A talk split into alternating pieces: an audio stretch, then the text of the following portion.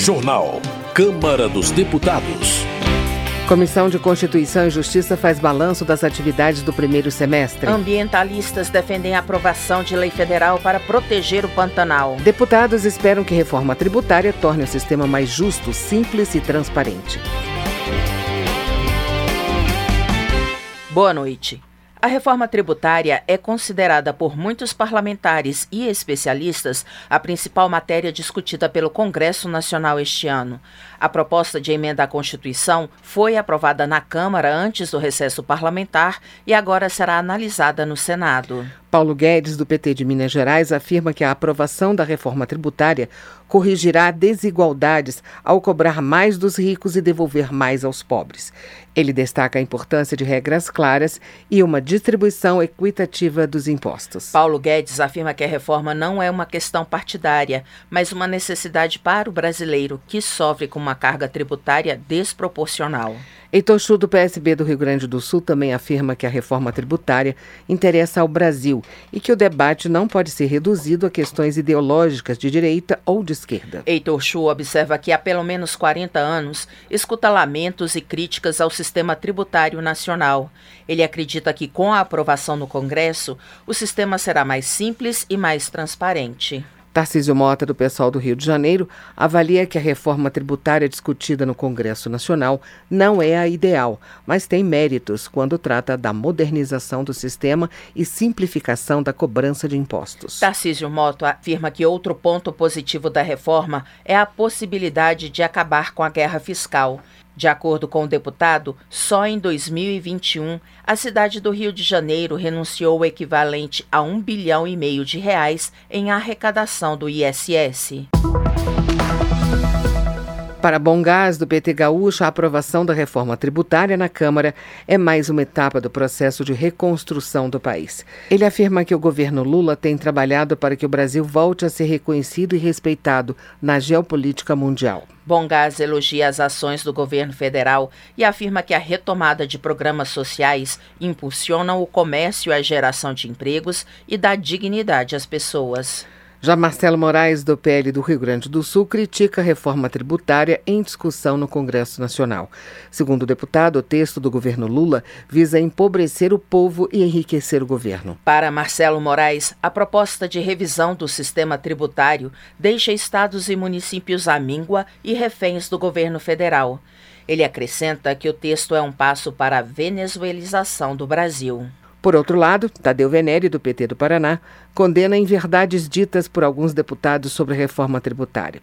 Ele admite que a proposta possui pontos polêmicos e pode não contemplar a todos, mas ressalta a importância de um debate político sem críticas infundadas. Tadeu Venere se diz perplexo com declarações como a de que a reforma é comunista e que fechará igrejas. Ele considera essas afirmações insanas, irresponsáveis e levianas. O deputado reitera que é possível discutir preocupações legítimas de forma civilizada. Ivan Valente de São Paulo reafirma a posição do PSOL sobre a reforma tributária, que, na visão da bancada, deveria incluir a taxação de lucros e dividendos e também de grandes fortunas. Mas para Ivan Valente, o avanço conquistado é válido, porque, na sua avaliação, o sistema tributário atual é complexo, privilegia a guerra fiscal e aumenta as desigualdades regionais. No entendimento de Coronel Fernanda, do PL de Mato Grosso, a reforma tributária só será benéfica para o Brasil se o governo federal também fizer sua parte, reduzindo as despesas com a máquina pública. Em vez de focar no aumento da arrecadação, Coronel Fernanda defende que o governo diminua os gastos com ministérios e seja mais eficiente na aplicação de recursos em setores estratégicos, como educação, saúde e segurança. Saulo Viana, do União do Amazonas, destaca que a reforma tributária garante os empregos da Zona Franca de Manaus. Segundo ele, o texto permite a manutenção da maior contrapartida oferecida pelo Parque Industrial ao Brasil e ao mundo, a preservação de 97% da floresta em pé. Saulo Viana afirma que a reforma é necessária porque hoje o sistema é chamado de manicômio tributário por causa da complexidade e da falta de transparência que atrapalham o crescimento da economia. Maria do Rosário do PT Gaúcho pontua que a reforma vai simplificar o sistema tributário, trazendo mais justiça fiscal. Ela afirma que haverá desoneração em áreas fundamentais, como transporte coletivo, saúde e educação, e isenção tributária para bens culturais, como livros, por exemplo. Segundo Maria do Rosário, o objetivo da reforma é desonerar os mais pobres, criando um ciclo positivo também para estados e municípios. A parlamentar observa que o sistema tributário sofre de distorções históricas e aguarda uma revisão desde 1965. Por sua vez, Eli Borges, do PL do Tocantins, diz que é favorável a uma reforma tributária que priorize o cidadão. Dados apresentados pelo deputado mostram que o brasileiro trabalha em torno de 162 dias por ano para pagar impostos. Eli Borges acrescenta que o Brasil tem uma das maiores cargas tributárias do mundo, mas em contrapartida, o cidadão recebe os piores serviços. Para ele, a reforma não faz sentido se não beneficiar a população. Joseildo Ramos, do PT da Bahia, afirma que o Brasil passa por um bom momento. Ele cita ações do governo federal, como o enfrentamento da fome, a melhoria dos indicadores macroeconômicos, a queda no desemprego e o resgate da imagem do Brasil no exterior. Na visão de Joseildo Ramos, a reforma tributária chega no momento propício para melhorar o ambiente econômico do país, principalmente para a classe trabalhadora. Para Nilton Tato, do PT de São Paulo, a reforma tributária oportuniza o debate sobre a sustentabilidade ambiental no momento em que o mundo tenta fazer a transição energética e diminuir as emissões de gases de efeito estufa para enfrentar a crise climática. Nilton Tato acredita que a reforma tributária vai possibilitar o enfrentamento das desigualdades, aproveitando a biodiversidade e a riqueza agrícola brasileira. Sobre a reforma tributária, Marcel Van Hatten, do Novo do Rio Grande do Sul, manifesta preocupação com a criação do Conselho Federativo e do Fundo de Desenvolvimento Regional, que, segundo ele, também precisa contemplar as regiões pobres dos estados do Sul e Sudeste. Marcel Van Hatten considera que uma reforma verdadeira é a que reduz a carga tributária e simplifica a máquina pública. Luiz Felipe de Orleans e Bragança, do PL de São Paulo, entrou com mandado de segurança no Supremo Tribunal Federal para suspender a tramitação da reforma tributária, já aprovada na Câmara e em análise no Senado. Luiz Felipe de Orleans e Bragança argumenta que muitas etapas do processo legislativo foram ignoradas. Ele entende que a votação de um assunto tão complexo e que tem grande impacto na vida dos brasileiros não pode desrespeitar as regras do processo. Transportes. Alfredinho do PT critica a Via Mobilidade, responsável pela concessão de estações de metrô em São Paulo. Ele afirma que desde que a empresa assumiu, ocorreram mais de 100 registros de problemas, a maioria deles no horário de pico. Alfredinho afirma que os problemas com a Via Mobilidade estão prejudicando os trabalhadores de São Paulo e de cidades vizinhas. Ele cobra providências do governo paulista e informa que o Ministério Público abriu investigação contra a concessionária. Carlos Aratini, do PT, também critica a qualidade dos serviços prestados pelas empresas Via 4 e Via Mobilidade, responsáveis pelas linhas de trem e pelo metrô de São Paulo. Carlos Aratini cita os constantes problemas, como falhas, descarrilamentos e péssimo atendimento à população.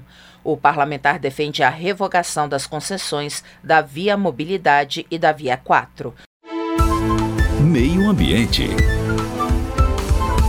Ambientalistas que participaram de audiência pública recentemente na Câmara defenderam a aprovação de uma lei federal para proteger o Pantanal.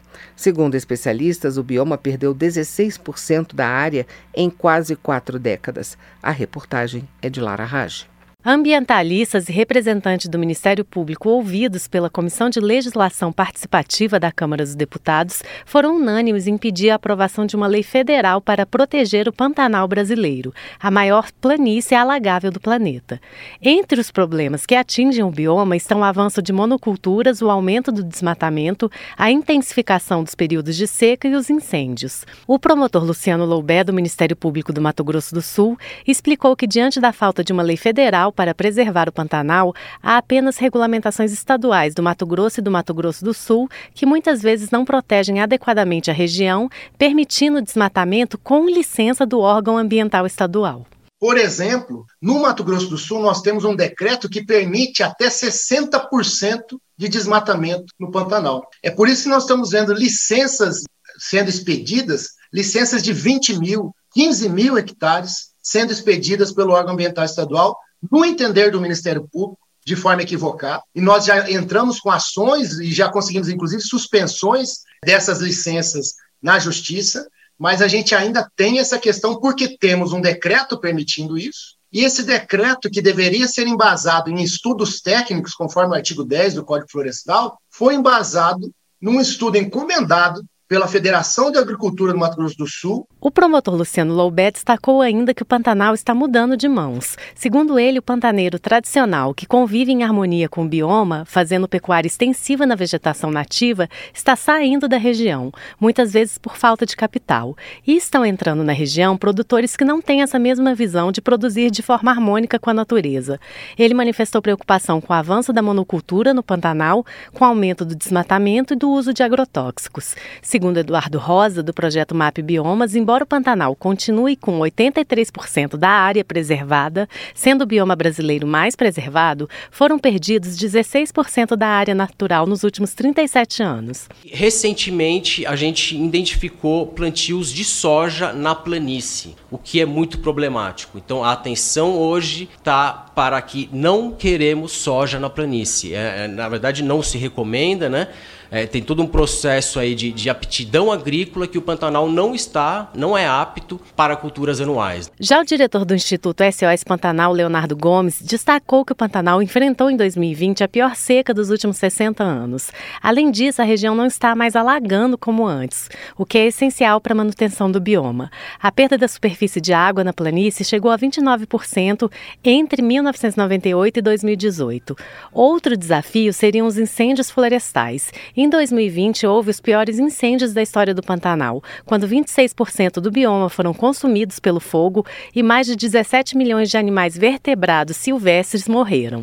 Luciana Leite, da Environment Justice Foundation, ressaltou que há indícios de que os incêndios de 2020 foram iniciados em propriedades privadas produtoras de carne adjacentes a territórios indígenas, afetando o território, a saúde e o bem-viver das comunidades. Ela lembrou que recentemente a União Europeia aprovou lei que impede o bloco de importar produtos de regiões que tenham na cadeia produtiva sinais de desmatamento, sendo a lei retroativa ao ano de 2020. Luciana Leite pediu, além de uma lei de proteção do Pantanal, Nacional a criação de mecanismos de rastreabilidade para assegurar que a produção é livre de desmatamento e de violação de direitos humanos. Da Rádio Câmara de Brasília, Lara Raj. Agricultura. Marcon do PT Gaúcho destaca que o plano safra deste ano, lançado pelo governo federal, é o maior da história. Segundo ele, os dados mostram que o presidente Lula tem olhado com carinho para o agronegócio, contradizendo o discurso da oposição. Marcon afirma que foram destinados 364 bilhões de reais ao agronegócio, quase 30% a mais do que em 2022 na gestão Bolsonaro. Ele acrescenta que para a agricultura familiar foram destinados cerca de 72 bilhões de reais, o que representa um aumento de 35% em relação ao ano passado. Afonso Ram, do PP do Rio Grande do Sul, aguarda a sanção do projeto de sua autoria que confere ao município de Canguçu o título de Capital Nacional da Agricultura Familiar. Afonso Ram argumenta que o título é legítimo devido à grande diversidade agrícola de Canguçu, que conta com mais de 30 mil pessoas morando no campo e com mais de 14 mil propriedades rurais, a maioria delas de pequeno porte. Júnior Amaral, do PL de Minas Gerais, faz críticas ao programa de aquisição de alimentos do governo federal, que na gestão Bolsonaro tinha o nome de Alimenta Brasil e que, segundo ele, era bem abastecido. Segundo Júnior Amaral, o programa atual permite que alimentos alimentos orgânicos sejam 30% mais caros do que os convencionais. Na avaliação do deputado, esse aumento prejudica o povo brasileiro e favorece o MST. Emidil Madeira, do PL de Minas Gerais, parabeniza a Prefeitura e o Sindicato dos Produtores Rurais de Passos pela Feira do Agronegócio 2023, um dos maiores eventos do setor realizado no Sul Mineiro. Emidil Madeira ainda destaca o recorde mundial alcançado no evento Uma vaca de Alpinópolis produziu 144 quilos e 200 gramas de leite em apenas 24 horas. Ele ainda agradece a dedicação dos organizadores, parceiros e expositores da Feira de Passos. Homenagem. Charles Fernandes, do PSD da Bahia, registra os 112 anos de existência da Assembleia de Deus no Brasil. Ele lembra os desafios enfrentados pelos missionários suecos que fundaram a igreja no Pará em 1911. Charles Fernandes ainda celebra a presença da Assembleia de Deus na Bahia, especialmente no município de Guarambi. O deputado ressalta que no Brasil a igreja é uma das maiores do segmento evangélico. Política delegado Paulo Bilinski, do PL de São Paulo, entrou com pedido de impeachment contra o presidente Lula para, segundo o deputado, restabelecer a justiça no país. Ele avalia que a justiça tem sido parcial ao punir apenas políticos de direita. Paulo Bilinski cita como exemplo o fato de Flávio Dino, hoje ministro da Justiça, já ter questionado a segurança das urnas eletrônicas e da então presidente Dilma Rousseff ter reunido embaixadores no Palácio do Planalto para criticar o processo de impeachment a que estava sendo submetida. Rogéria Santos, da Bahia, destaca ato público nacional promovido pelo Partido Republicanos em solidariedade à vereadora soteropolitana Ireuda Silva, que foi vítima de violência política após aprovação de reajuste de 8% no salário de professores. Segundo Rogéria Santos, Ireuda Silva, que é negra, foi a única vereadora insultada depois de votar uma matéria que tinha acordo e que foi aprovada por unanimidade. A deputada lamenta a agressão e afirma que vai continuar lutando contra todo tipo de violência política. Comissões. A CCJ da Câmara fez um balanço das atividades realizadas no primeiro semestre. O presidente do colegiado destacou a busca do diálogo para aprovar as propostas na comissão.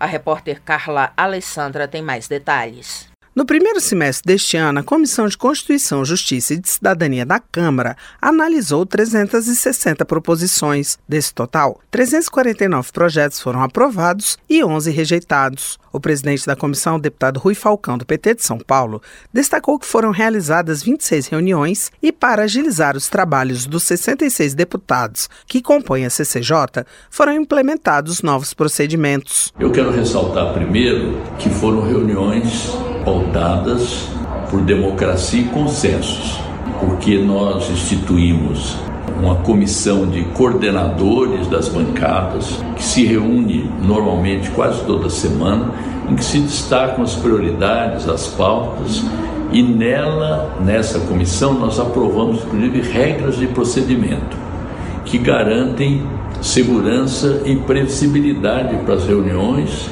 e as suas decisões também.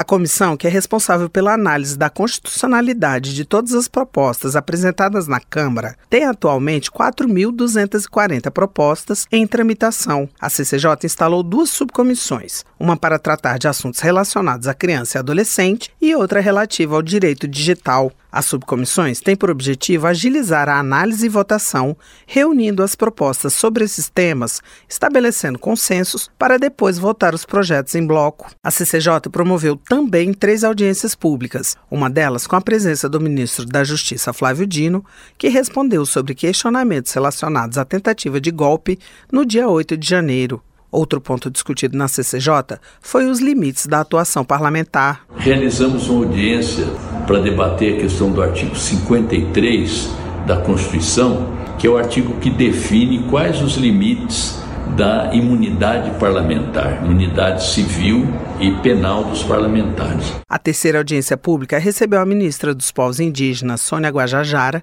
para discutir as políticas de demarcação de terras indígenas, desapropriação de terras e sobre o marco temporal. Para o próximo semestre, a comissão vai realizar um seminário sobre as Forças Armadas e a política, analisando os limites constitucionais do tema. O evento está marcado para o dia 16 de agosto. Da Rádio Câmara de Brasília, Carla Alessandra. Termina aqui o Jornal Câmara dos Deputados, com trabalhos técnicos de Everson Urani, apresentação de Luciana Vieira e Terça Guimarães.